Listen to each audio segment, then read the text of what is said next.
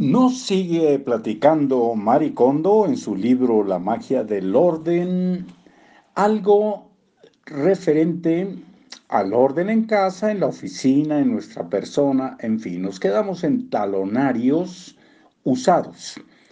Quiere decir que estamos, una vez más, en libros para oír y vivir. Tira todas las que lleven dos o más años guardadas, salvo aquellas que inspiren alegría en tu corazón. Ahí nos quedamos ayer. Talonarios usados. Los talonarios usados solo son eso, talonarios usados. No vas a volver a verlos y aunque lo hicieras, eso no incrementará la cantidad de dinero en el banco. Así que, en serio, deshazte de ellos. Ahora toca comprobantes de nómina. El propósito de tu comprobante de nómina es informarte de cuánto te pagaron este mes.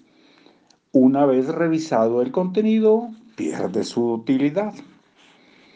Y nos toca ahora algo que se llama comono, con K, comono artículos varios. 1. Conserva las cosas porque te gustan, no solo porque sí. Abro un cajón de la casa de un cliente y descubro una pequeña caja que espera ser abierta, cual libro seductor que promete alguna historia fascinante. Pero para mí no hay ninguna emoción. Sé exactamente lo que voy a encontrar monedas, horquillas para el pelo, gomas, botones sueltos, partes de relojes, pilas usadas, medicamentos sobrantes, amuletos y llaveros. Y la lista sigue. Ya sé cuál será la respuesta del cliente si le pregunto por qué tiene esas cosas en la caja. Porque sí. En las casas a muchos objetos se les trata de la misma manera. Los guardamos y acumulamos porque sí, sin pensar mucho en ellos.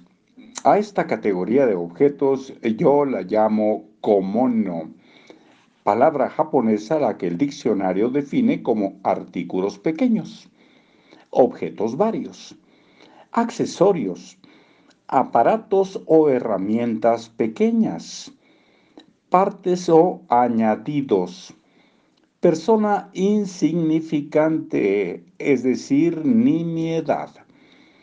No sorprende que la gente no sepa qué hacer con las cosas que pertenecen a esa categoría tan vaga.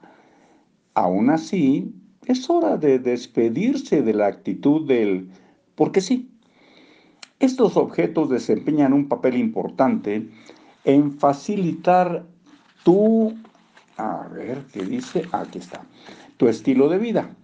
Por lo tanto, merecen ser observados uno por uno y ordenados adecuadamente. A diferencia de la ropa o los libros, esta categoría incluye una gama muy diversa de artículos y sola idea de dividirlos, la sola idea de dividirlos y organizarlos parece abrumadora.